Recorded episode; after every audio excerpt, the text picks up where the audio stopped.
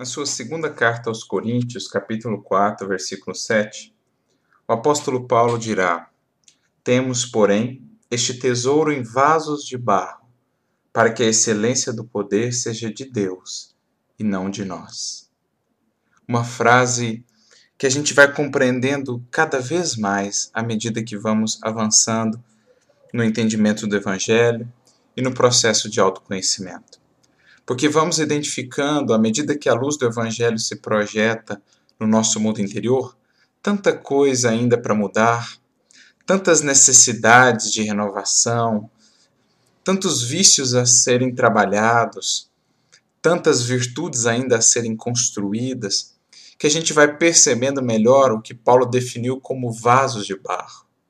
Nós somos ainda esses vasos de barro no que se refere ao trabalho do bem somos ainda frágeis, somos ainda voláteis, somos ainda imperfeitos.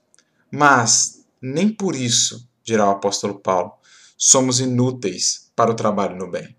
Isso é o fundamental que compreendamos. Porque muitas vezes nos consideramos indignos de estar atuando em determinada tarefa no bem, mas não seríamos convidados a ela, não seríamos alertados para aquela tarefa não fosse ou não contasse o Senhor com a nossa capacidade de agir apesar das nossas limitações. Porque, como diz o apóstolo, esse tesouro, o tesouro daquilo que nós podemos transmitir ao outro, vem em primeira instância do Criador. Tudo o que possamos fazer, tudo o que já fizemos e que um dia possamos fazer de bem no mundo onde quer que estejamos, provém inicialmente do Criador que se utiliza dos vasos ainda imperfeitos que somos para semear pelo mundo o seu amor, a sua bondade. E é justamente nesse processo em que somos utilizados pelo Criador, segundo a nossa disposição, a nossa abertura para as tarefas do bem, é justamente nesse processo que nós vamos também sendo moldados pelo Criador sendo aperfeiçoados pelo Criador. Na definição do profeta, como o oleiro que vai trabalhando aí o vaso de barro até que ele se torne uma obra-prima. É assim que Deus atua.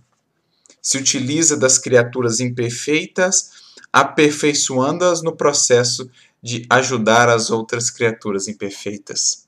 É assim que nos construímos, enquanto seres imortais destinados à perfeição. Então, diante do desânimo, diante da dúvida, diante da menos-valia de acreditarmos incapazes para qualquer ação no bem, lembremos dessa fase de Paulo, porque ele, como ninguém, conheceu isso.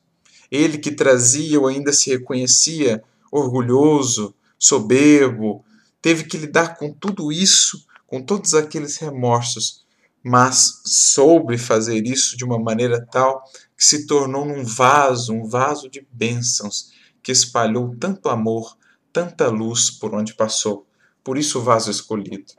Mas nós todos também somos escolhidos na medida em que nos escolhemos, nos dispomos a ser para Deus, para os seus emissários, esse canal, esse instrumento que transporta aí a linfa pura do amor, a linfa pura da verdade, a linfa pura do bem. Essa é a mensagem central desse versículo. Acreditemos mais em nossos potenciais. Reconheçamos sim as nossas dificuldades, imperfeições, porque esse é o primeiro passo para a mudança. Mas não tomemos elas como impeditivos para agir no bem. Porque se Jesus só contasse com seres perfeitos para a expansão do Evangelho, e da sua mensagem de amor, o que seria dessa mensagem? Que seres ele poderia contar? Ele conta com nós mesmos, imperfeitos como somos, para que no processo aperfeiçoemos-nos, gerando também felicidade, paz e harmonia por onde passamos.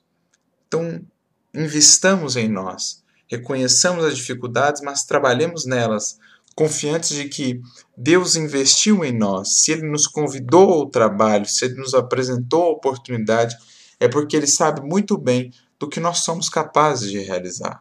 Ele já conhece todas as nossas limitações. E se ainda assim investe em nós, nos dá a oportunidade, nos conclama ao bem, é porque sabe que as imperfeições têm caráter transitório. O que vai ficar é o resultado da obra de aperfeiçoamento desse oleiro trabalhando os nossos vasos de barro para que transportem esse tesouro em direção aos outros corações. Sigamos, portanto, com Cristo e meditemos nisso em nossa jornada espiritual. Muita luz e muita paz a todos.